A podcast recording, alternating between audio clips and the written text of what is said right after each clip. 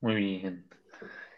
Hola, ¿qué tal a todos? Gente, sean bienvenidos el día de hoy a una nueva edición de este programa de los todólogos. Como cada semana, aquí nos encontramos para platicar un poquito sobre las noticias relevantes que acontecieron a lo largo de la semana con respecto a distintos temas que pues nos gustan mucho a todos, ¿no? Sabemos que es el caso de los deportes, eh, ciencia, tecnología, cine, eh, etcétera. Como siempre, una semana más, estamos aquí para eh, pues darle con todo a las noticias importantes de esta semanita porque hubo algunas interesantes y pues bueno, antes de comenzar como siempre, me gustaría saludar aquí a mi buen amigo y colega Antonio. ¿Cómo se encuentra el día de hoy usted, amigo mío? Muy bien, joven Aquino, gracias nuevamente por otra semana más aquí hablando de los temas más interesantes. Ya estamos a nada del mundial, entonces estos días van a ser bastante analíticos con el tema de la selección, así que pues bueno, ya más que nada preparados. Justamente es correcto. Eh, la verdad es que si ya ya falta poquito, ¿no? Estamos a poco menos de tres semanas del inicio del Mundial de Qatar 2022. Y pues vamos igual a estar tratando un poquito de temas en cuanto a los deportes con respecto a este eh, tema específicamente, ¿no? Yo de igual forma, eh, como siempre, la redundancia, con los deportes. Así que eh, vamos a empezar primero que nada con, bueno, ya lo que está llevando a cabo como la, etapa final básicamente de la Liga MX femenil, en este caso acá en, México. Entonces, este, pues bueno, sabemos que igual el fútbol femenil ha cobrado relevancia eh, estos últimos años, entonces, eh, sobre todo, tal vez este último año, que es cuando ya todo se ha normalizado bastante con respecto a la situación del COVID, Así que en este caso, pues estamos en las instancias finales, como les comentaba, de este torneo de la MX femenil. Así que, eh, pues bueno, primero que nada, en, este caso sí ya están jugándose las semifinales, o ya se jugaron más bien las semifinales, con respecto a, eh, pues bueno, el equipo aquí de mi buen amigo, el América,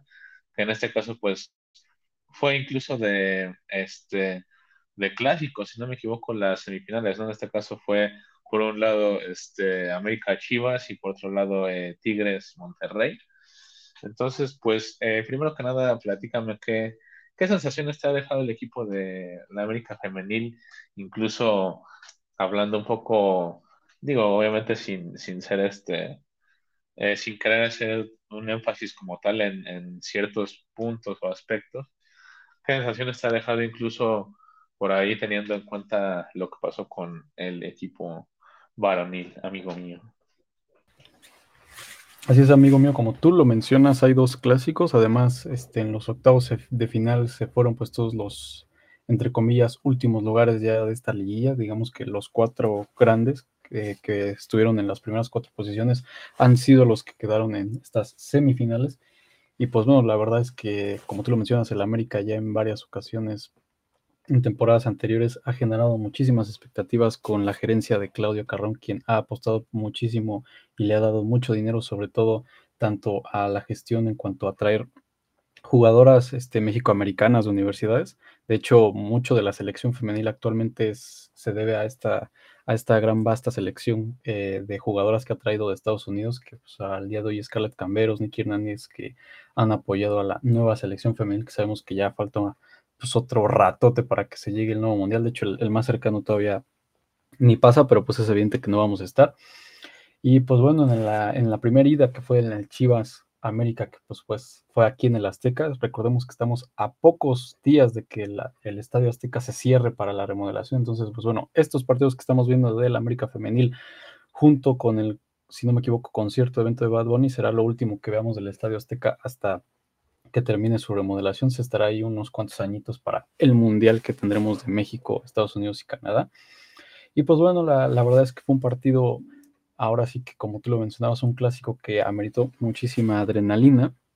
El América en el primer tiempo logró meter un gol Cassandra Cuevas, quien ya había estado un rato sin ser titular, y pues bueno, el técnico Villacampa, quien también le ha dado muchísimo, este, muchísima importancia a este nuevo Club América, que además también gracias a su gestión han logrado traer jugadoras de europeas, que bueno, es algo que la liga ya, ya ha promovido también como, por ejemplo, con el caso de Jennifer Hermoso en Pachuca, pero pues bueno, acá en este caso de la mano de Villacampa también, desde mi punto de vista, en este partido la, la española Andrea Pereira, quien además de poder contener quizás a la, a la Chivas más importante, bueno, yo diría que incluso de todos Chivas por la situación ajena al club varonil, pero bueno, que la cual es esta Alicia Cervantes, pues bueno, entre Andrea Pereira, Jocelyn Niger y además que las defensas también se subían mucho, fueron muy agresivas, pues bueno, lograron sacar tres goles, el otro de Scarlett Camberos y Nicky Hernández, las dos México-americanas, y pues bueno, ya cerrando los últimos minutos, el balón parado le afectó mucho a la América, entonces pues bueno, terminamos, terminaron 3-1 y, y, veremos, porque pues bueno, ya hoy, ya que hoy es lunes, se, viene, la vuelta, y en el caso del Tigres, este Rayadas fue un poco menos este, dominante, este sí fue más parejo, el otro clásico de allá, en este caso, pues bueno, los dos goles de la jugadora, esta yo olvido su nombre, eh, pero bueno, dos goles de Tigres femenil y pues bueno, una baja delicada, grave para, para el equipo de Carmelita Moscano, la jugadora nigeriana. Ochena Canu, pues bueno, sufrió un, un, fuerte golpe en la cabeza, un choque. Esperemos que no sea nada grave, pero pues bueno, lo más seguro es que no la podamos ver en esta vuelta. Y pues bueno, se ha visto muchísimo los cambios que han implementado estos técnicos que han llegado, como es el caso de Carmelita Moscano y Ángel Villacampa, quienes se enfrentan a técnicos mexicanos, ¿no? Como lo es eh, en este caso la, directora técnica de Rayas, que ha dado una muy buena gestión. Entonces, pues bueno, creo que estas dos vueltas, en este caso, en el caso de la América Chivas, le vino muy bien al América no solo esta victoria, sino una victoria considerable. De hecho, hubiera sido mejor un 3-0, porque pues bueno, Chivas es posiblemente el equipo más querido en la liga femenil, entonces les va a afectar muchísimo, muchísimo su casa cuando se juegue la vuelta. De hecho, en el propio Estadio Azteca se, se reportan que eran más este, los aficionados de Chivas que de la propia América. Y en el caso del Tigres, pues bueno, la vuelta en Rayados no hará gran diferencia, creo yo de las rayadas, pero pues bueno, sin duda alguna la baja de Uchina Canu, que además le da muchísima velocidad a los laterales, pues afectará muchísimo al desempeño de lo que cierre este Tigres femenil y que esperemos que si llegasen a avanzar más, que obviamente no podemos decirlo, pero bueno, al menos en este momento ya serían las que estuvieran teniendo el pase. Este, pues bueno, sería una baja delicada para, para el equipo de Carmelita Moscano. Sí, la verdad es que justamente esta semana estuvo eh, bastante movida con respecto a eso, porque como lo comentaba, pues ya andamos un poquito más en las etapas finales de, en este caso, la, eh, la Liga Femenil.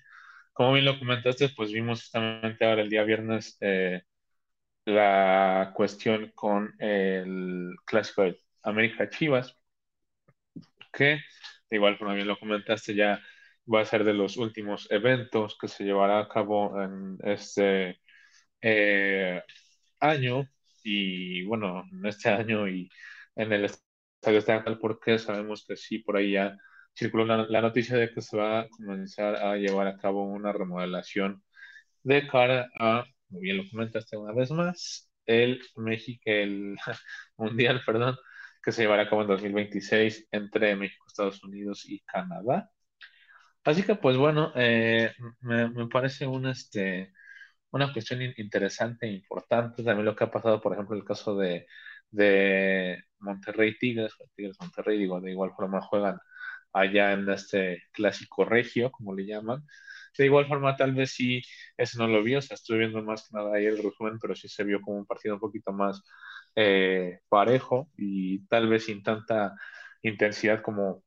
viendo comentaste que se vivió el, el América Chivas, que de igual forma, pues sí sabemos justamente la, tal vez la diferencia de los jugadores que, que de jugadoras, más bien dicho, tienen en este caso, sobre todo en cuestión, o bueno, sí, hablando básicamente con respecto a eh, los refuerzos que han hecho, ¿no? Más que nada en, este caso, como bien lo comentaste, con eh, en el América, por ejemplo, con el caso de eh, jugadoras provenientes incluso de Barcelona, de, de, España, de la misma Liga Santander. Eh, entonces, pues sí, una, este, una serie, unas semifinales interesantes y pues ya estamos a nada de ver la siguiente semana la final, ¿no? Así que eh, pues ya trataremos de, incluso si es posible, asistir y ya estarles por ahí contando un poquito con respecto a lo de la, la final y cómo se vivirá o cómo se, se vivió. Estemos este, platicando pues justamente esta final de eh, la Liga MX femenino. De igual forma, eh, probablemente no habría mucho más que agregar, pero eh, pues digamos que con respecto a una continuación, bueno, continuando con el fútbol mexicano, eh, tal vez un tema que queremos de alguna manera debatir un poco, de igual forma platicarlo con ustedes, pues el hecho de que eh, sabemos que, como bien lo comentamos al inicio, ya estamos cerca del Mundial. Y eh, pues sabemos que justamente ahorita en este mes se los partidos de preparación, serían este, en este caso los últimos dos de México, que en este caso es México-Irak y ah, México-Suecia. Entonces, eh, pues creo que va a ser un buen cierre, un cierre interesante eh, para justamente para la selección mexicana. Eh, falta ver un poquito más, creo yo, más que nada la cuestión, por ejemplo, con respecto a los jugadores que irán, porque digo, bueno, a fin de cuentas, sea o no sea así, pues los partidos que faltan de preparación son amistosos, entonces no, creo yo que haya mucho que hablar o debatir o como sea con respecto a eso, pero eh, pues sí, tal vez más que nada como platicar, o sea, hay cuestiones muy importantes y, bajas incluso importantes, como por ejemplo el caso de el Tecatito Corona, que sabemos que se encontraba jugando en el, bueno, se encuentra formando parte del primer equipo del Sevilla y en la Liga Santander, que Desafortunadamente sufrió, sufrió hace poco una lesión que pues ya lo, dejó de manera definitiva eh, fuera del Mundial. Y por ahí también estábamos viendo el caso de, Richard Sánchez. Entonces, eh, creo yo que podría haber tal vez un par de bajas importantes, pero pues bueno, por ahí hay cuestiones que me parecen interesantes con respecto a eso, comentarlas, porque yo creo que podría tal vez darse pues un cierre un poco complicado de esta fase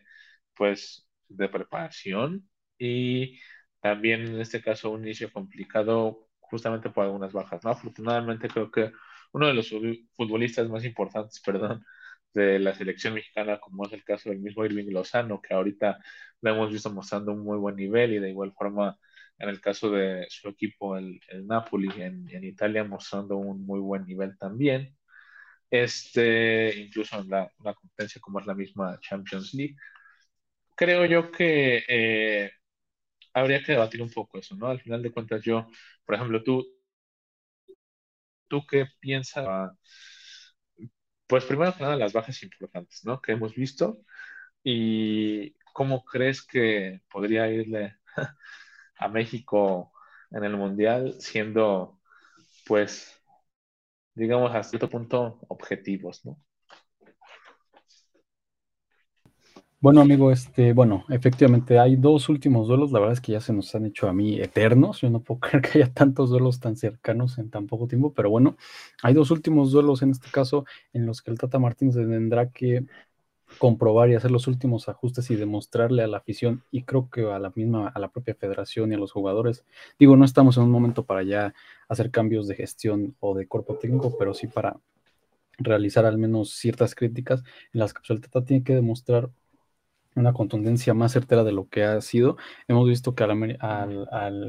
a la selección le afecta muchísimo la defensa, que no se terminan de comunicar bien, siendo que muchos son muy importantes. Evidentemente se le han puesto muchas expectativas a las caras nuevas, como lo es el caso de Henry Martín, quien pues eh, esperemos genere muchos goles, pero también es cierto que un detalle que no se ha tratado y que creo que ahorita mismo, por ejemplo, hablando de, de Henry Martín y que pues tiene hace poco que eliminaron al, a la América de acá de la Liga de México. Recordemos que en ese último partido, este Henry Martín anotó, anotó un gol que fue anulado y que pudo haberle dado el pase a la final de América. Pues bueno, en ese gol, yo creo que la celebración de Henry Martín duró como cuatro minutos, no sé cuánto, entre que se quitó la el jersey y entre que se tiraron, y esos cuatro minutos te quitan tiempo. Esos cuatro minutos te dan tiempo para poder seguir haciendo jugadas, para anotar más goles. Entonces, ese tipo de cosas tienen que analizarse y de gestionarse para decir, oye, ten cuidado porque no sabemos si nos haga falta más goles o en este caso que haya un fuera de lugar, sobre todo a estas caras nuevas que me parece que todavía le falta un poco de, humildad y un poco de, digamos, de ser un poco más finos en cuanto a su en cuanto a su propuesta deportiva para poder ir más rectos. El tema de Guillermo Ochoa sabemos que le ha costado mucho trabajo siempre desde que empezó, pero en estos últimos días digamos ya como entrenador sabemos que no ha sabido salir muy bien por el balón y que pues eh, ha tenido dificultades ahí, pero pues bueno, creo que a final de cuentas no hay mejor actual capitán para, para el tema de la selección. Y pues tú como lo mencionas, las bajas, también me parece que ahí se te olvida mencionar si es que ya es 100% seguro que no podría ser este convocado Raúl Jiménez por la situación que tiene. Eh, se tendría que analizar si es que esta recuperación para posiblemente llegar quizás a un tercer partido entonces sí se, prestaría la selección y aquí en la selección eh, se recupere o si no, pues si se recupera, se termina de recuperar, sería en,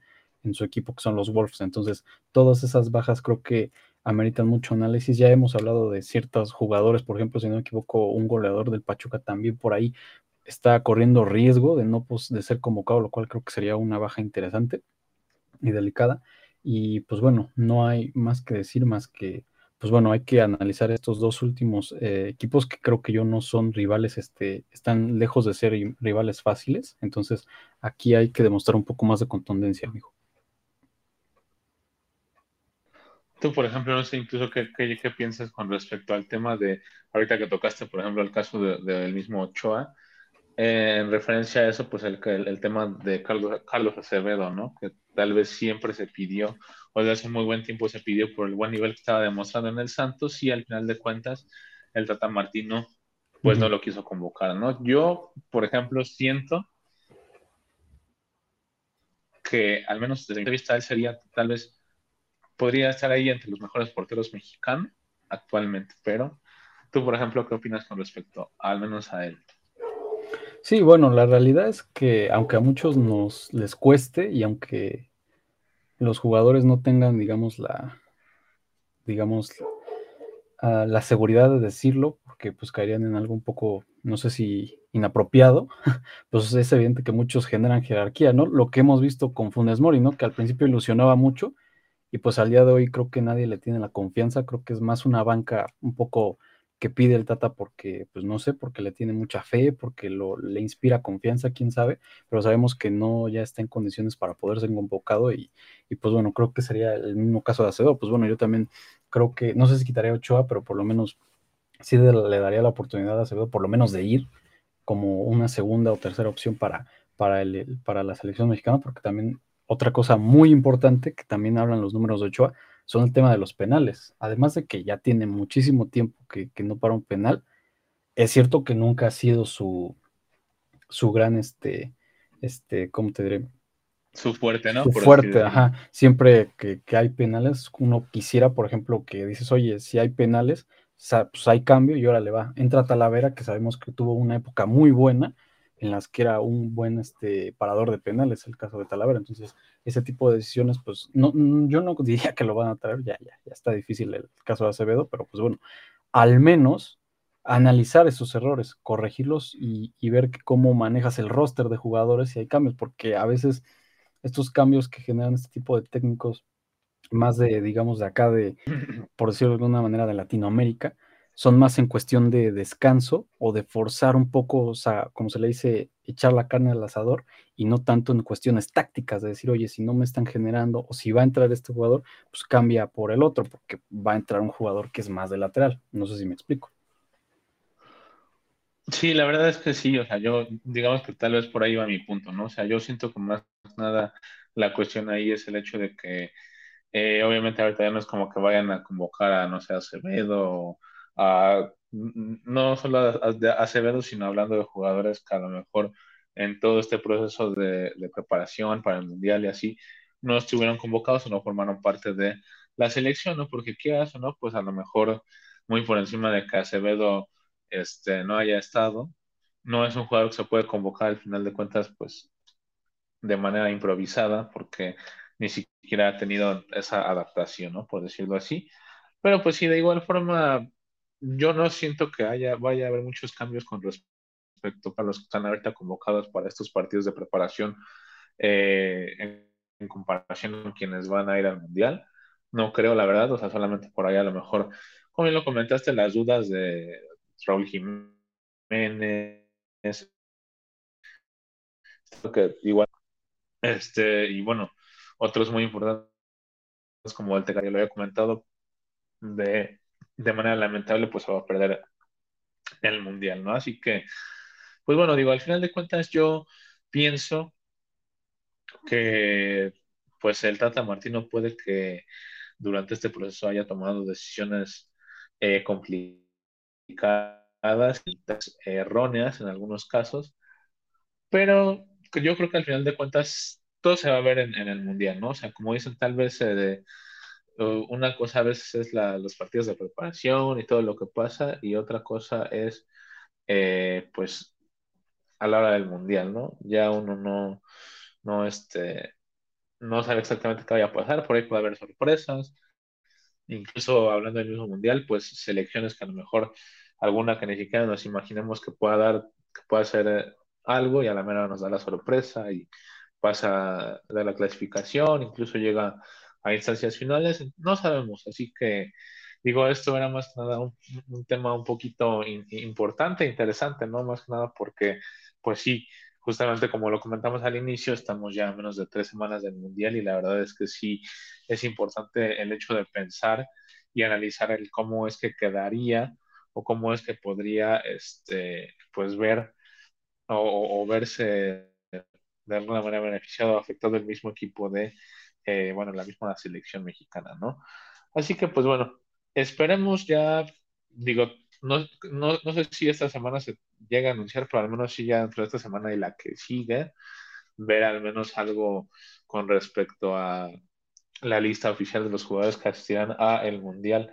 eh, hablando en cuanto a la selección mexicana, que va a ser lo interesante. Y pues bueno, eh, simplemente eh, poco a poco ir dándole, o sea, al, al, menos poder que la podamos ver para darle poco a poco un análisis un poco más a, a, detalle y profundo a esta lista cuando sea en su momento la oficial.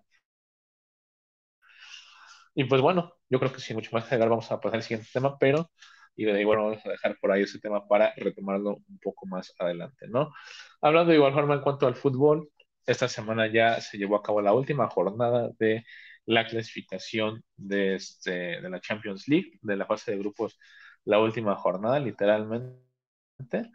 Así que, pues bueno, la verdad es que a mí se me pasó rápido eh, estas jornadas. Creo que el día, este, lunes, ah, no, perdón, martes y miércoles no hubo eh, ya cosas tan relevantes, ¿no? O por ejemplo, pues, vimos por ahí la visita del, Barça al Victoria Pilsen, que le ganó este 3-2 sin tanto problema. Eh, ya no había mucho que, que este, analizar por ahí. Por ahí el, el, Bayern Múnich que le ganó al, al Inter de Milán eh, 1-0, si no me equivoco, con un gol por ahí de Pavard muy, eh, muy me, pero bueno. Y eh, también el caso de, eh, bueno, por ejemplo, el PSG jugó, jugó, contra la Juventus, que era un partido interesante. Eh, terminaron ganando 2 a 1 sin tanto problema, entre comillas. Y este, pues por ahí también algunos partidos muy buenos desde mi punto de vista, pues digo, ya también hay equipos como por ejemplo el Madrid, le tocó jugar contra el Celtic y le ganaron creo que 5 o 6-0. Eh, de igual forma el Shakhtar jugó contra el, el Leipzig de ese mismo grupo, el Leipzig sin problema igual ganó creo que 2 o 3-0. Eh, y en el caso, por ejemplo, de este, el Manchester City contra el Sevilla, que fueron, bueno, tal creo que para mí al menos el Manchester City-Sevilla fue uno de los partidos más interesantes porque el Sevilla al principio eh, comenzó con un buen planteamiento. Sabemos que el Sevilla tal vez ahorita puede que sea uno de los equipos más importantes de, de España, de la Liga Santander, pero de igual forma el Sevilla no venía mostrando un nivel eh, bueno, ni siquiera en la liga. Eh, y pues bueno, de igual forma, por ahí el Manchester City, o, bueno, al menos el mismo Guardiola decidió salir al partido con eh, como seis o siete jugadores de los titulares o de la alineación titular, eh, utilizando, ahora, sí que en este caso utilizando suplentes. vimos a muchos este, jugadores que vienen siendo y que vienen trabajando un poco más con el primer equipo del Manchester, por ahí algunos de, de las este, de las inferiores y por ahí el caso de Julián Álvarez que ya está teniendo más minutos, ya anotó otro gol, eh, justamente ese fin de semana anotó gol en liga. Eh, entonces estuvo muy eh, interesante, la verdad, porque justamente el Sevilla, si no me equivoco, empezó ganando 1-0 en el primer tiempo porque, si no me equivoco, creo que hasta el portero fue el segundo portero que, el que jugó, el, el, no recuerdo su nombre, es un portero alemán, el ahora sí que en este caso el suplente de Ederson. Eh, y pues bueno, de igual forma por ahí sí vimos uno que otro titular, como fue el caso de, este, de Rubén Díaz, el caso de Laporte, pero eh, el caso de Gundogan también, si no me equivoco. Pero después, justamente en el segundo tiempo, Guardiola tiempo hizo cambios eh, que tenía que realizar, ¿no? Sea, por ejemplo, no estaba jugando ni Haaland, ni Cancelo, ni Bernardo Silva, ni Kevin De Bruyne, que son tan solo cuatro de los jugadores más eh, importantes del mismo equipo, ¿no? Eh, me parece que también Foden jugó titular, pero fue muy interesante porque justamente en el segundo tiempo el mismo este, em, Guardiola decidió hacer primero el cambio de Bernardo Silva, si no me equivoco, y ya después entró creo que Haaland, eh, Cancelo y justamente Kevin De Bruyne. Vimos por ahí una jugada muy buena en la que Kevin De Bruyne, justamente después de entrar, agarra y eh, manda un pase filtrado ahí a, este al mismo eh, Julián Álvarez, que fue el que anotó el gol del empate, si no me equivoco. Muy, buen gol, la verdad. Y este, y pues justamente por ahí vimos, eh, cuando entró Haaland, anotaron un golecito. ya después por ahí vimos creo que uno de, si no me equivoco, de Bernardo Silva o de, o de Foden. Pero pues al final de cuentas, y de igual forma creo que el que metió el segundo gol fue uno de los eh, canteranos que eh, tuvieron sus primeros partidos ya con el Manchester City. Así que ese fue uno de los partidos también más interesantes. También por ahí vimos al, al Benfica, por ejemplo, una cuestión muy interesante fue que vimos al Benfica golear al Maccabi Haifa y al PSG, como les comentaba, ya jugó contra la Juve en, eh, en este último partido. Y una cuestión muy interesante es que eh, los dos equipos, tanto el Benfica como el PSG, quedaron con eh, los mismos puntos, que fueron creo que como 15 o no me acuerdo cuántos puntos, y de igual forma con 19 goles, ¿no? O sea, en ese caso fue así como de, bueno, pues quién queda primero, quién queda segundo, ¿no? Y una cuestión muy interesante que por ahí yo me dediqué a investigar es que el Benfica terminó siendo el primer lugar de ese grupo y el PSG el segundo, aunque tuvieran los mismos puntos y los mismos goles, solo que simplemente en este caso por el Benfica haber anotado seis goles, eh, bueno, en este caso cinco, porque sí ganó 6-1, pero hay que recordar que cuando tenemos goles en contra, se resta ese gol. De igual forma, el, Benfica teniendo goles, la, la, misma cantidad de goles, pero que sean de visitante, en este caso, en la tabla, fue, digamos, lo que le dio esa clasificación, ¿no? Puede que sea algo chistoso, no lo sé. Eh, pero pues bueno, terminó quedando el Benfica en primer lugar, después deja en segundo y eh, me parece que en este caso el, o sea, fue él el que terminó el puesto de Europa League y literalmente la Juventus eliminada en último lugar, así como por ahí otros equipos que eh, puede que sea un poco complicado eh, su situación, como el caso del mismo Atlético de Madrid, lamentablemente. Y ya por ahí algunos otros equipos ya clasificados, como fue el caso del eh, Porto, el caso del Frankfurt, el caso del Milan, Chelsea, del mismo grupo los dos, el caso del Brujas, incluso el mismo Leipzig, como les comentaba, el Napoli, como lo comenté ahorita que hablamos de la selección, con eh, Irving Lozano y lo bien que juega el Napoli, o sea, el, Napoli literal no pudo eh, eh, mantener su invicto solamente porque en ese último partido contra el, el, este, el último partido que tuvieron contra el Liverpool, pues fue un partido muy reñido y que al final terminó por ahí con dos goles, digamos, de manera tal vez un poco espontáneos. Siento que ni, siquiera fueron goles tan trabajados, pero al final el Liverpool se terminó sacando la victoria en, el, eh, en este buen partido tan, para mí, eh, uno de los más interesantes de la última jornada. Y pues bueno, sin mucho más que agregar, creo yo que eh, simplemente sería, quedaría esperar. Justamente el día de mañana, eh, lunes 7 de noviembre, o en la madrugada, más bien dicho, porque eh, como recordamos que realiza la hora de Europa,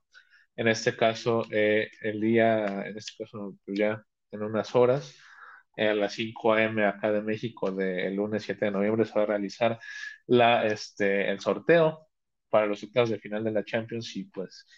para ver quién va a quedar contra quién. Va a estar interesante. Y pues bueno, creo yo que no hay mucho más que agregar. No sé si tú quieres agregar algo, amigo mío, con respecto a qué sensación te pudo dejar la fase de grupos o qué podrías esperar de algunos equipos por ahí eh, que nos puedan llegar a sorprender. Pues la verdad es que viendo ahora los clasificados, como lo hemos visto en lo que pasó pues, en esta temporada,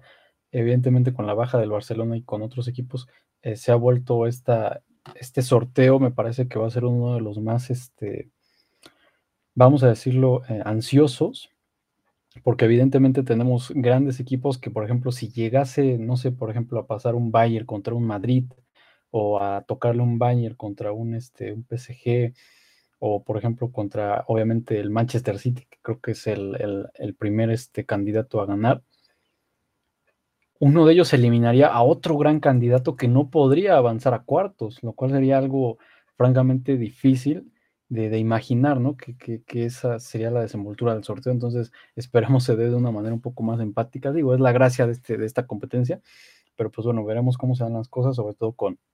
grandes equipos que se han mantenido y han sido la sorpresa, como el caso del Napoli o del Liverpool, que no se ha hablado mucho, pero que ahí está. Y pues bueno, a ver qué, nos depara precisamente en un rato a las 5 de la mañana, horario México, para ver cómo se dan este, este sorteo de, pues de lo que ya se viene el cierre de la Champions League. Sí, la verdad es que sí está muy interesante. Incluso por ahí mencionar lo que ya hemos visto con respecto a, lo mejor a la mención que he visto del, Barça y de la misma, por ejemplo, Europa League, a lo mejor ahorita va a quedar por ahí con uno que otro equipo interesante, como es, digo, tal vez dejando de un lado el Barça, que pues no sabemos exactamente cómo pueda ir en, en, este caso, pero sí, al menos, al menos viendo que por ahí algunos equipos importantes, como es el caso del mismo, por ejemplo, Manchester United, o el caso de el mismo, por ejemplo, eh, Arsenal, ¿no? Que tan solo el Arsenal está en la Europa League, pero sabemos que el Arsenal es ahorita el líder de la eh, Premier League, sacándole por ahí dos puntos de diferencia al City de Guardiola. Entonces, la verdad es que pues, yo incluso soy de acá del Barça, si a mí para los octavos le tocara al Barça contra el Arsenal, la verdad es que sí, me daría un poco de miedo y ya este, pues me estaría persinando un poquito antes, ¿no? Pero bueno, solamente quedaría ver eh, al rato lo del sorteo. Por ahí vamos a estar compartiendo el cómo va a quedar ahí en las redes, en en el Twitter, por ahí vamos a estar compartiéndoselo y ya la siguiente semana hablando un poquito más a detalle con respecto a este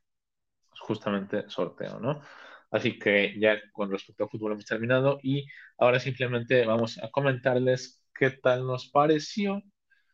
entre comillas, la, eh, bueno, cómo se eh, terminó o cómo se llevó a cabo o finalizó en este caso la serie mundial, ¿no? En este caso el, la serie mundial de los Phillies y los Astros de Houston, que para mí terminó tal vez un poco mejor, de lo que inició, eh, quiero pensar yo.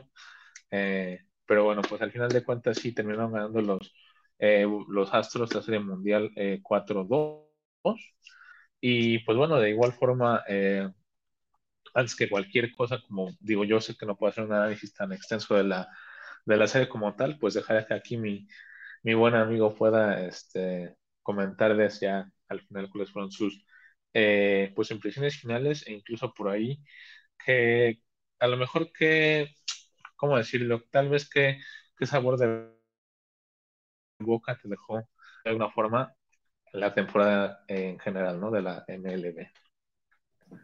Pues mira, la, la, serie empezó, digamos, en un sentido, creo yo, muy competitiva. Empezaron los dos primeros juegos, los dos primeros en Houston y el, y el este, y los segundos que se llevaron a cabo en Filadelfia. El primero lo ganó Filadelfia, después Houston, después otra vez Filadelfia y después Houston. Y hasta ahí, pues uno pensaría que se iba a dar de una manera un poco más, este, vamos a decirlo, pareja. Pero sin embargo, a partir ya del cuarto juego, Houston no bajó la, la rienda y me parece que los movimientos de Dusty Baker no solo fueron aceptables, sino incluso además ese, ese picheo que traían, la verdad, creo que se impuso un poco más. Ya habíamos mencionado que Justin Verlander, el, candidato por excelencia a ganar el Cy Young de este año, no había dado otra vez una buena salida en Serie Mundial en el juego 1. Y sin embargo, para la segunda ocasión que lo trajeron, la verdad es que dio un muy buen juego. No el mejor, obviamente, de su carrera, pero aún así se pudo imponer. Y pues si a eso le agregas el que para mí es el mejor, este bullpen de las grandes ligas. Eh, simplemente los Phillies ya no pudieron hacer nada y pues se fueron prácticamente con tres juegos seguidos en el que me parece que no hicieron los puntos que se esperaban de bateadores tan grandes. Y sobre todo en este, este sexto juego, evidentemente la serie ya no pudo llegar a un séptimo juego por tres juegos consecutivos ganados de Houston. Eh, y obviamente venían de Filadelfia. Imagínate ganar, que Filadelfia ganara nada más un juego en su casa y dos para después regresar a Houston. La verdad es que se veía muy abrumador para, para Filadelfia, sobre todo porque Houston tiene, una de las opciones más grandes. Recordemos que con esta este, nueva serie mundial que ganan, para mí ya se convierte en una dinastía. Sí que es verdad que la, anterior vez que ganaron, pues fue, como ya lo sabemos, con un poco de este, de,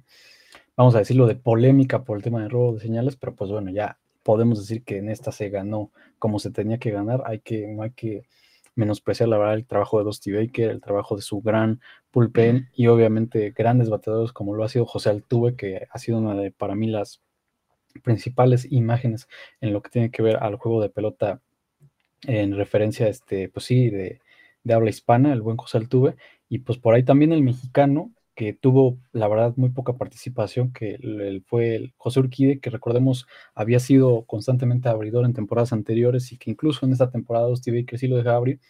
Pero pues bueno, desafortunadamente conforme fue avanzando la temporada lo, mandó a hacer relevista y pues bueno, no, no tuvo tanta participación y de hecho, irónicamente fue en el juego que ganaron los Phillies,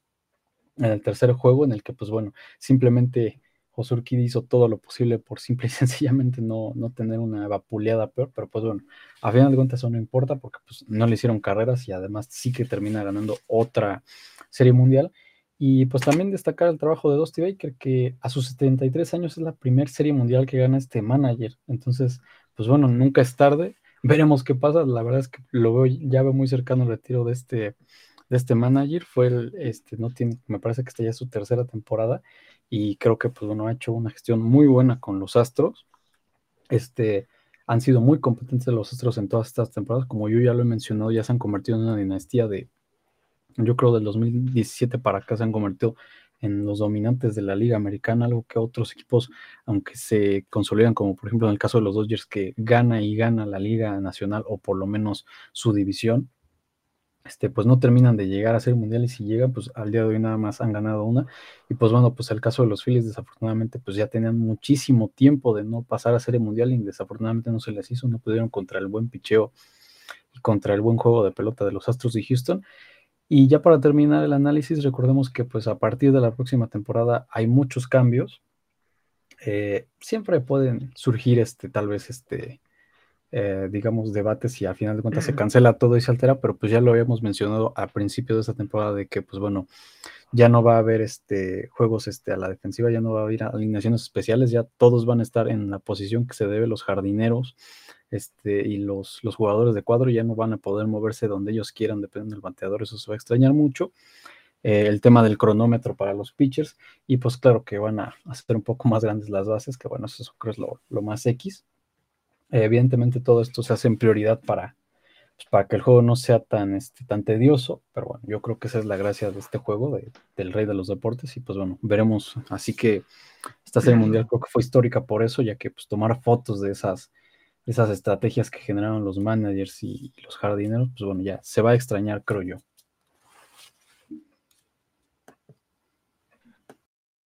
La verdad es que al final de cuentas a mí creo que de alguna forma me deja,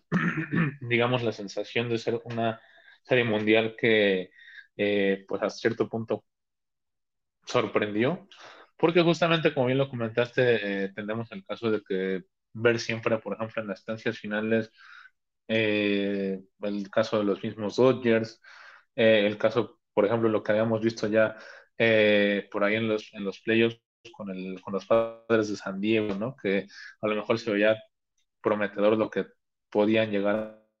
a, a mostrar, en de cuentas igual terminaron siendo eliminados, pero pues sí, al, al final de cuentas eh, se llegó a, esta serie mundial con este, los Phillies los Astros. Y pues bueno, creo yo que simplemente para mí fue una muy buena serie mundial, dejando tal vez de, de lado, pues sí, a lo mejor algunas cosas eh, no tan buenas que habíamos visto antes, como lo, el caso de, la, de las señales, rol de señales y todo eso que eh, en algún momento le íbamos a platicar como una, algo un poco de polémica que, creamos o no, fue relevante y de alguna manera influyó, pero como bien lo dijiste, ¿no? No hay que menospreciar justamente el trabajo de los Phillies, ni de los eh, Astros tampoco, como bien lo dijiste con el, el caso del, este, de ese entrenador de los Astros, pues mejor tarde que nunca. Entonces, eh, pues creo yo que al final de cuentas, a pesar de no, o sea, yo, yo al menos no seguir tanto o tan de cerca toda la, la serie mundial y, y, eh, en general la temporada de la MLB, me deja una, este, buenas sensaciones. Y pues bueno, al final simplemente es cosa de que así se, así se han dado como tal las, las, las cosas, más bien dicho, afortunadamente para los mismos astros, convirtiéndolos en la que tal vez yo estaría de acuerdo contigo, como has dicho, la dinastía de los astros en los últimos años, porque pues sí, desafortunadamente hemos visto a los Dodgers, que en este caso es, bueno, tu equipo, eh, desafortunadamente sin eh, poder este, llegar ya a instancias finales solamente ganando una de las últimas eh, series mundiales a las que se han clasificado o en este caso como pasó, ¿no? Pues lamentablemente no clasificando de los playoffs. Pero bueno, al final de cuentas es un pequeño análisis que les queríamos dejar por ahí de lo que nos, eh, bueno, las sensaciones que nos dejó la serie mundial al final de cuentas y que pues una vez más, como ya eh, pues lo platicamos el año pasado, pues una vez más ya llegó a su final la serie mundial y la temporada como tal de la MLB, ¿no? Así que ahora simplemente queda eh, esperar un poquito más a ver qué onda con, eh, pues bueno, cuando inicie la siguiente temporada y ahora sí darle un poquito más de, cabida o, o, darle un poquito más de espacio a cosas que ya habíamos dejado un poquito de lado, como es el caso de la NFL y lo que ya pronto se viene, que es el inicio de la NBA, ¿no? Así que, pues bueno, eh, hasta el momento ese ha sido nuestro análisis con respecto al menos a los deportes. Creo yo que eh, esta semana hubo algunas tres cosas interesantes. Ya la siguiente estaremos platicando con respecto a lo del sorteo, por ejemplo, ya cómo quedó la final y quién será, quién se consagrará en este caso como la campeona o el equipo campeón más bien de la MX femenil. Y pues bueno, ahora que igual se dé el siguiente premio de la Fórmula 1, que no recuerdo si es el siguiente fin de semana o dentro de dos semanas, pero pues bueno, de igual forma ya saben que estaremos ahí atentos y como de igual forma les acabo de comentar, eh, pues bueno, vamos a eh, retomar un poquito algunos temas como por ahí lo de la NFL, ¿no? Así que, eh, bueno, con a lo de los deportes, eh, creo que por momento sería todo, pero todavía faltan algunas cosas interesantes. Por ejemplo, con respecto a cine, eh, primero que nada mencionar el hecho de que ya esta semana eh, se vayan preparando porque justamente el jueves va a llegar el estreno de ya Black Panther, que es una película que venimos esperando desde hace un buen tiempo. Sabemos lo que nos trajo ese tráiler, los últimos trailers ya, eh, algunas pues cosas que tal vez nosotros pensábamos ya confirmadas, pero de igual forma eso creo que no le quita el, el, este, el hype a la película como tal, porque creo que por ahí hacen falta algunas cosas por, eh, por verse, creo yo. Y eh, pues bueno, al final de cuentas, eh, a mí al menos de igual forma me emociona como siempre eh, ver para la, bueno, para la gente de Marvel y que, que para la gente de Marvel sea importante, sea importante y, y, en las películas de Black Panther, pues ver por ahí la participación de, del buen Kendrick Lamar, ¿no? Que en este caso, bueno, mi rapero favorito, así que de igual forma como se la dejamos como un recordatorio para que igual chequen ahí lo de la preventa y eh, una noticia relevante que se llevó a cabo esta semana, que aquí mi amigo les contará con más detalles eh, con respecto al retraso de que viva México, porque pues sí, creo yo que fue una noticia un poco eh, lamentable, ¿no? Así que adelante, amigo mío, cuéntanos un poco con respecto a eso. Con mucho gusto, amigo Aquino, claro que sí. Como te lo mencionas, a ver qué, qué, nos trae Black Panther, que por cierto, también este, Rihanna va a estar involucrada, que, se, Ryan Coogler se tardó, hizo todo el esfuerzo para convencerla, recordamos que Rihanna estaba en, ahora sí que en stand-by, y pues bueno, estará también en el soundtrack de Black Panther, que si no me equivoco ya que salió, pero pues bueno, hoy lo que toca es, eh, pues sí, como tú lo mencionas, la película de Luis Estrada, que viva México, que ya se tendría que haber estrenado esta semana según las fechas de Netflix, la, la productora y distribuidora, pero pues bueno, Luis Estrada, el productor y director, que pues bueno, ustedes lo conocerán por obras bastante este, paulatinas, pero que han sido, creo yo, este, de las pocas que se aplauden aquí en la cinematografía mexicana, como lo fue La Ley de Herodes, como lo fue Un Mundo Maravilloso, El Infierno, que es muy famosa por el personaje del Colchiloco, y la más reciente que salió por ahí en, en 2014, que fue La Dictadura Perfecta, todas ellas eh, saliendo en sexenios diferentes, y todas ellas abarcando, como lo menciono, a, las diferentes potencias que dominan el país y las temáticas, ¿no? En este caso la primera fue tal cual los políticos, luego la pobreza, luego el tema de, pues, de la, desafortunadamente de la delincuencia, luego un poco el marketing, las, las redes, la televisión, y pues bueno, ahora habrá, íbamos a ver ya, bueno, vamos a ver, pero se retrasó que vio a México la última, ahora con este nuevo sexenio que, pues bueno, aparentemente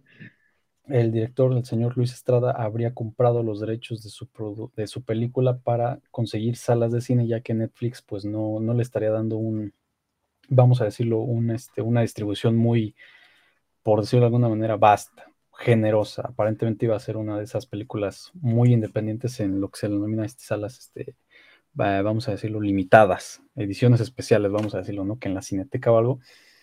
Y por lo que podemos deducir, el señor Luis Estrada, el director, al principio estuvo de acuerdo con eso,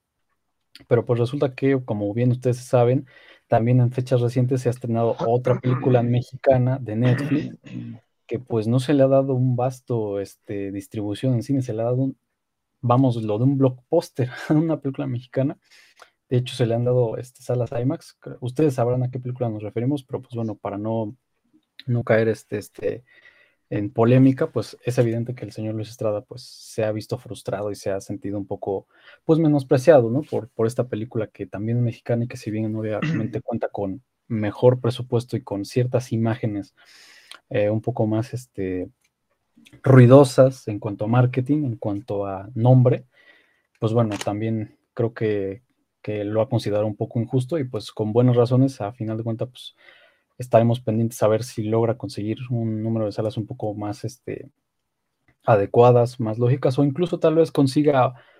lo mismo, pero pues no, no le pareció justo el trato de Netflix, pero aún así, por lo que sabemos y tenemos entendido, aún así la película se va a estrenar este, una vez que, que a sanas en Netflix y pues bueno, esperemos que, esto se resuelva rápido porque pues obviamente la gracia es que si se pierde el sexenio de, actual pues ya no va a tener mucha gracia la película, ¿verdad? De hecho, podríamos decir que todas estas películas son secuelas, no sé, pero bueno, eso lo podría confirmar Luis Estrada y pues estaremos pendientes a ver qué se da. Eh, sin mayor opinión, pues pues sí, eh, creo que, que, es un poco injusto esta situación, sobre todo porque esta otra película que le mencionamos está recibiendo los golpes feos de la crítica y con, no vamos a decir buenas razones, pero con justificaciones obvias, ¿no? Es una película muy experimental, muy este, como yo le digo, no es como, como los videos musicales, ¿no? O sea, no tiene sentido, pero pues si te echas tres minutos de un video musical con música no es pesado, pero dos horas y media,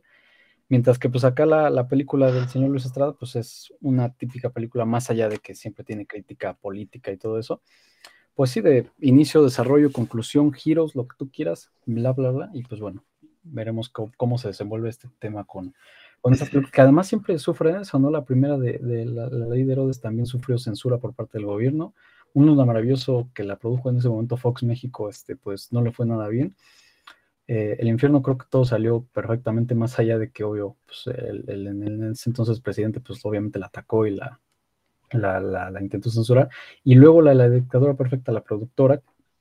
que es la más grande televisora de México, este, rechazó seguirla distribuyendo y la tuvo que distribuir otra vez Luis Estrada por sí solo. Y ahora pues se repite la historia en que otra vez Luis Estrada tiene que buscar otra distribuidora para poder vender su película como él le plazca, pues. Sí, la verdad es que esto, yo digo, estoy de acuerdo de igual forma que lo que es una situación injusta porque pues obviamente el trabajo eh, de alguna forma es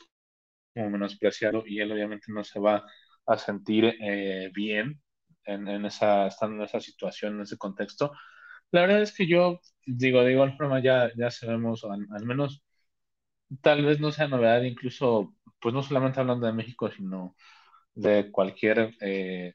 yo creo que cualquier país en general, digo, hacia viendo películas de ese tipo en las que de alguna forma se están, este, pues obviamente haciendo ver las cosas eh, que realmente pasan, entre comillas, y, y obviamente eh, que sea justamente una película. De alguna forma, obviamente, cuando el, gobierno y todos la, vean y como sea, pues obviamente no les va a aparecer de alguna forma y eh, obviamente siendo algo que, que, de alguna forma los, los haga sentir pues de alguna forma atacados o que los los moleste, como, como queramos verlo, sabemos que siempre va a, van a existir este tipo de impedimentos, así que lamentablemente, pues sí, eh, son cuestiones que tristemente, digo, obviamente dejando de un lado los otros países, porque no vivimos en ellos, tristemente aquí en México siempre se van a dar y no nada más con respecto a eso, ¿no? Solamente que, pues bueno, ya sabemos cómo están las cosas, esperemos que, digo, a fin de cuentas, como bien lo comentaste, pues solamente que, eh, pues en este caso habría que esperar un poco más, ¿no? ¿Por qué? Porque pues no hay, digamos, forma de saber eh, cuándo ni en qué momento exacto, por decirlo así, porque pues justamente no hay que esperar a que Luis Estrada llegue a un acuerdo y se pueda, digamos, pues en este caso estrenar de la manera más justa posible, ¿no? Así que, pues digo, no hay mucho más que agregar, aunque sí eh, pues ya al menos cuando se estrene y cuando sepamos un poco, un poco más cómo está todo el contexto aquí con respecto a eso, pues igual estaremos aquí platicándoselo para que, eh, pues obviamente ya que en el caso de que pueda estar disponible de igual forma en Netflix, eh, siendo una plataforma que actualmente a todo punto, muy ocupada por los usuarios, pueden ir a verla, ¿no? Así que creo que no hay mucho más que agregar. De igual ya les comentamos lo de Black Panther. Ya la siguiente semana o el siguiente fin de semana les estaremos platicando cómo, este, cómo va a estar la, onda con Black Panther. No creo que nos decepcione, la verdad. Mi buen amigo y yo tenemos fe en que va a ser una película muy good, a pesar de que haya por ahí algunas cosas que no nos agraden tanto. Pues bueno, ya la siguiente semana les platicaremos cómo está la onda, ¿no? Ya pasando a la última parte, a las últimas noticias, eh, que no son menos importantes, obviamente, en este caso. Eh, bueno, en el caso de la tecnología hay eh, una noticia muy relevante que se está llevando a cabo desde que, tal vez desde que Elon Musk, sabemos que llegó, bueno, compró Twitter y llegó a ponerse al mando de la empresa como tal, solamente que eh, han pasado cosas muy, muy interesantes. Por ejemplo, eh, ir a, las oficinas, a las oficinas centrales, eh, literalmente llegó, pues bueno, agarró y despidió a toda la junta directiva para él simplemente decidir encargarse él solito de todo lo que sea lo administrativo, ¿no? Así que, y algunas cosas obviamente que tienen que llevar a cabo la directiva. En la final de cuentas va a, eh, o bueno, decidió en, encargarse de todo. Creo yo que no, no dudo de que tenga la capacidad de hacerlo, la verdad. Aunque sí, algunas cosas han sido interesantes. Por ahí también estaba corriendo el rumor de que él se dice que despediría el 75% del, eh, bueno, de las trabajadoras de la planta, eh, de la planta de Twitter, digamos, de la planta central. Y pues se dice que la semana pasada ya tuvo una junta con, con la gente de ahí de la planta, en las oficinas centrales de igual forma y todo, y que al parecer no, o sea, no va a haber despidos, pero que sí eh, va a haber acciones un poquito más rigurosas con respecto a esto para que haya, eh, digamos que de alguna forma, pues, eh, todo lo que tiene que ver con el trabajo y todo lo que se quiere llevar a cabo de igual forma con las cosas que vaya implementando Elon en, en la misma empresa, pues se pueden llevar a cabo de manera más eficaz, ¿no? Que creo yo, ese es, eso es lo que quiere él, ¿no? Por lo que al menos yo, yo pienso y lo que he visto.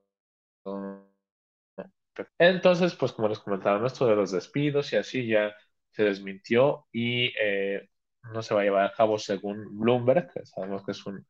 eh, medio muy importante de noticias. Lo segundo, por ejemplo, es que eh, Elon Musk también un poco de énfasis con respecto al contenido, porque a pesar de que sabemos que antes él defendía mucho la idea de que no, pues es que eh, Twitter, que es la red social más libre, por así decirlo, y no sé qué, para poder hablar o comentar cualquier tema, pues de igual forma sabemos que eh, según esto, o según lo que dice él, pues eh, estas regulaciones van a llevar a cabo para que no pueda llegar cualquiera y decir cualquier cosa que una vez más, pues de alguna forma pueda llegar a afectar de alguna forma a ciertas personas, ¿no? Por decirlo de alguna forma. Entonces, creo que tal vez está bien. No tengo, no tengo mucho que hablar con respecto a eso. Tal vez sí por ahí él habló también un poquito más con respecto a las fake news y, todo lo que eh, tiene que ver con respecto, por ejemplo, a las elecciones, ¿no? Que sabemos que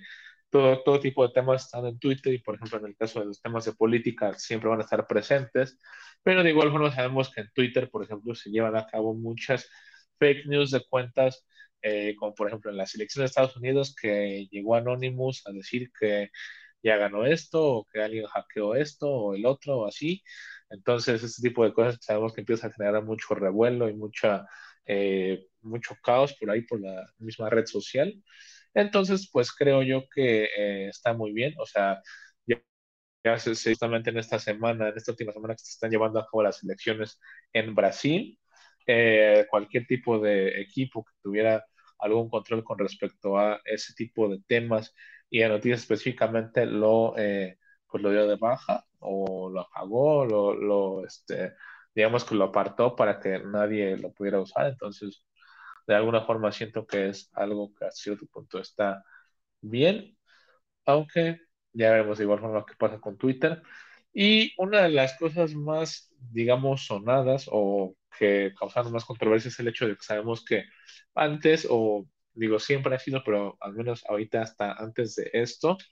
eh, la suscripción de Twitter Plus, como se le llama, era un unas funciones adicionales por ahí con la misma red social para, eh, por ejemplo, crear contenido, cualquier cosa que queramos este, eh, compartir, este, algunos tweets eh, y cosas que, digamos, a cierto punto queramos agregar. entonces, en Twitter, pues, se estaba pagando esta suscripción de 4.99 dólares y Elon Musk en un principio pensó en subirla hasta 19 dólares, ¿no? Que es una cantidad bastante considerable para una suscripción mensual. O sea, digo, al menos para una suscripción de ese tipo, creo yo que es algo, una cantidad bastante considerable. Y pues obviamente ya eh, se anunció este en el cielo, porque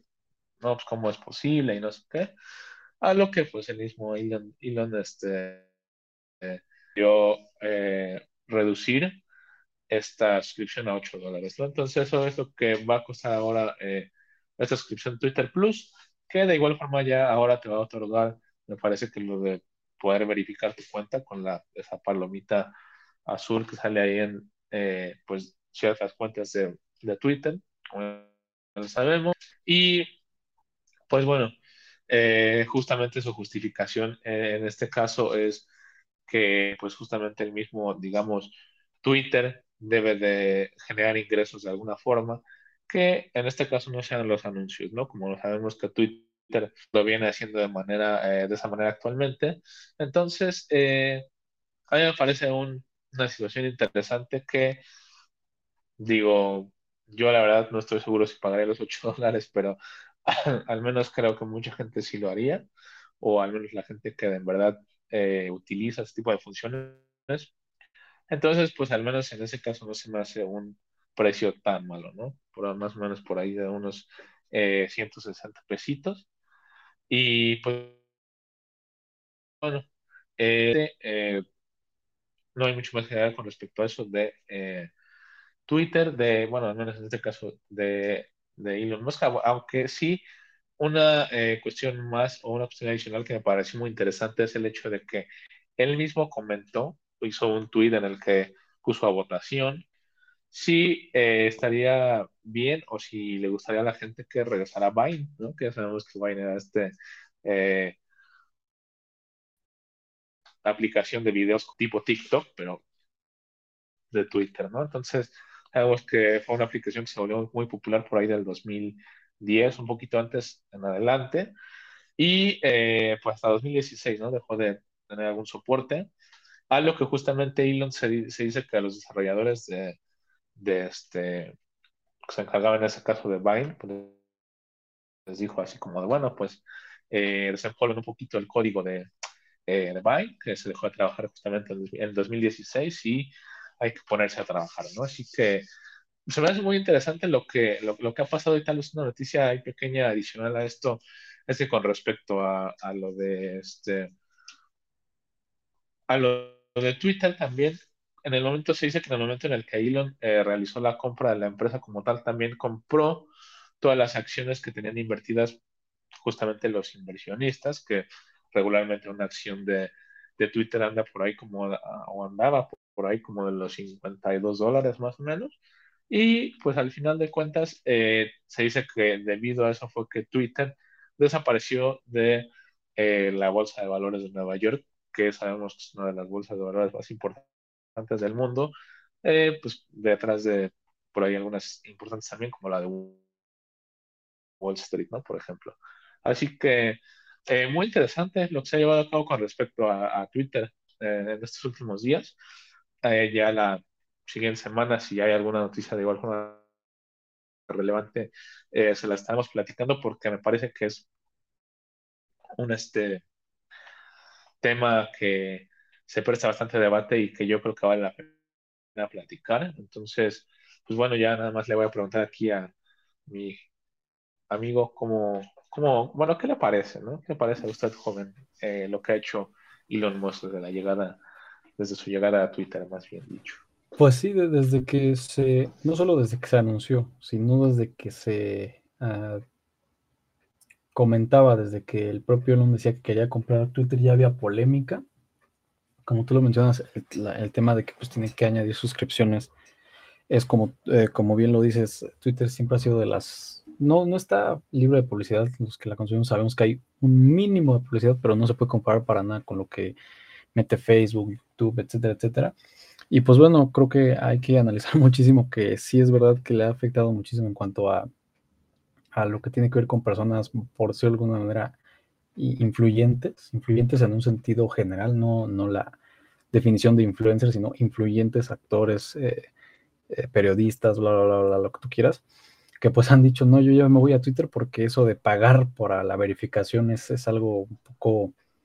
pues no difícil, pero sí como que lo ven un poco inútil, inapropiado. Es como de, bueno, si eh, recordemos que, como bien lo decía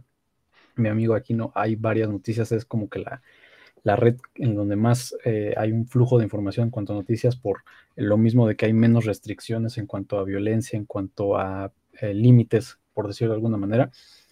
Y obvio, pues la única manera de confirmarlo, de verificarlo, de darle una cierta prioridad, una cierta, este, vamos a decirlo, estándar, pues es que tuviera su sello de verificación, ¿no? Ya si la noticia viene de, otra persona, pues lo puedes suponer o no creer, pero pues no, no vas a estar seguro. Entonces, si de repente ves que, yo que sé, BBC, este, NBC News, este, TBC, eh, las propias de aquí, Televisa, etcétera, están allá, pues, pues es, oficial, ¿no? Más allá de, lo que más allá. Y por otro lado, lo que tú mencionas de Bank, que eso es también algo un poco nuevo, es, es importante decir que Twitter no es la única como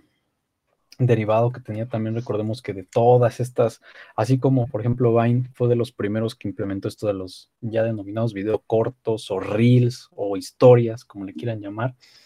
Este, eso, ha, eso ha ido evolucionando. Primero fue Vine, después fue una cosa que se llamaba Snapchat y ahorita estamos con TikTok y pues bueno, ya lo que ha pasado pues es que todo eso se ha nutrido en las redes ajenas a eso, como lo es Instagram, como lo es YouTube. Y no es la única vez que ha hecho esto el propio Twitter. Recordemos que así como hay aplicaciones tanto enfocadas como con características de live, como lo puede ser Twitch o las derivadas como Facebook Live, este, YouTube, también en su momento Twitter usaba mucho lo que se le llamaba como el Periscope. Pues bueno, no, no sabríamos decir este, qué tanto esto influye en la decisión de Elon para poder destacar en otras cosas que sabemos que se ha pagado. Hace no, pocas, no pocos códigos de actualización del propio Twitter ya había implementado las mismas historias en su propia red social y pues simplemente después no pegó y ya la quitaron. Entonces, pues bueno, esa es una de las cuantas cosas que, ha decidido y que se está analizando en cuanto a, al futuro de lo que es Twitter y que pues, pues bueno, la verdad es que al menos en cuanto a noticias sí creo yo es el más, más cómodo al día de hoy para, para tú ir, ¿no? Es, digamos, es más directo que otros. Sí, la verdad es que eh, pues es muy interesante este tema porque creo yo que sí es algo que supondrá cambios eh, importantes y pues estaría bien el ver justamente cómo lo implementan, ¿no? El regreso de Vine, por ejemplo, que eh, al menos en mi caso sí también recuerdo que era una red social bastante influyente en su momento. Entonces, de alguna forma creo que sí está, interesante. Obviamente son cambios y eh, implementaciones, todo que, cosas que van a llevar un cierto tiempo. Entonces, este, eh, simplemente quedará, eh, será cosa de esperar un poco, aunque, eh, pues esperemos que estos cambios no supongan un mal camino o un mal inicio para Twitter, con Elon Musk al menos. Y pues justamente eh, el segundo punto que me gustaría platicarles que tiene que ver también con Elon Musk es que eh, pues justamente con su otra empresa, SpaceX, eh, justamente este, esta semana se lleva a cabo el,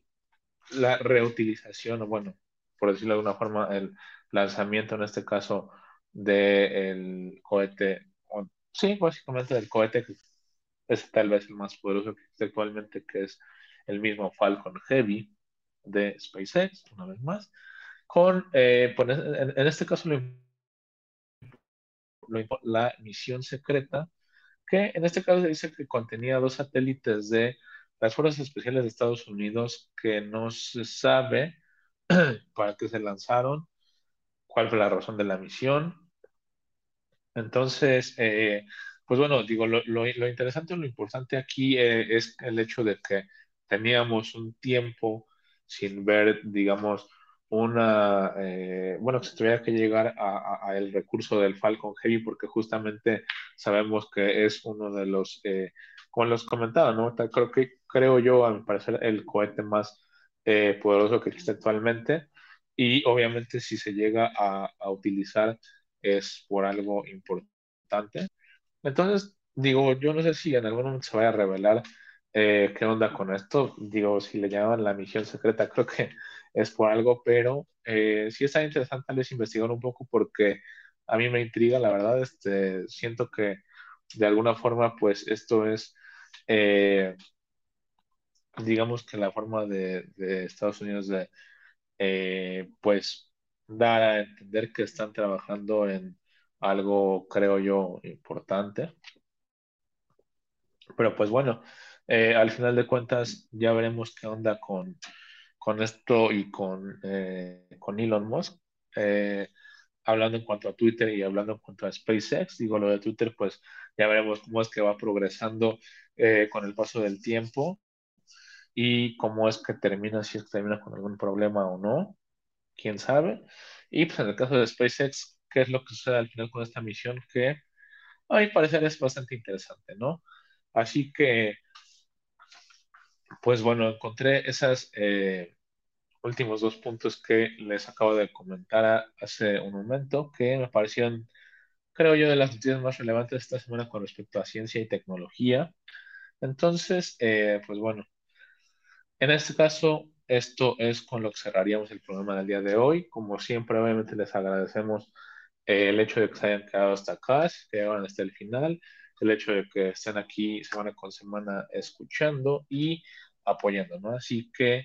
pues, como les acabo de comentar, eh, una vez más, muchas gracias. Espero que tengan un muy buen día, tarde o noche, sea cual sea la hora en la que nos escuchen y nos vemos la próxima semana.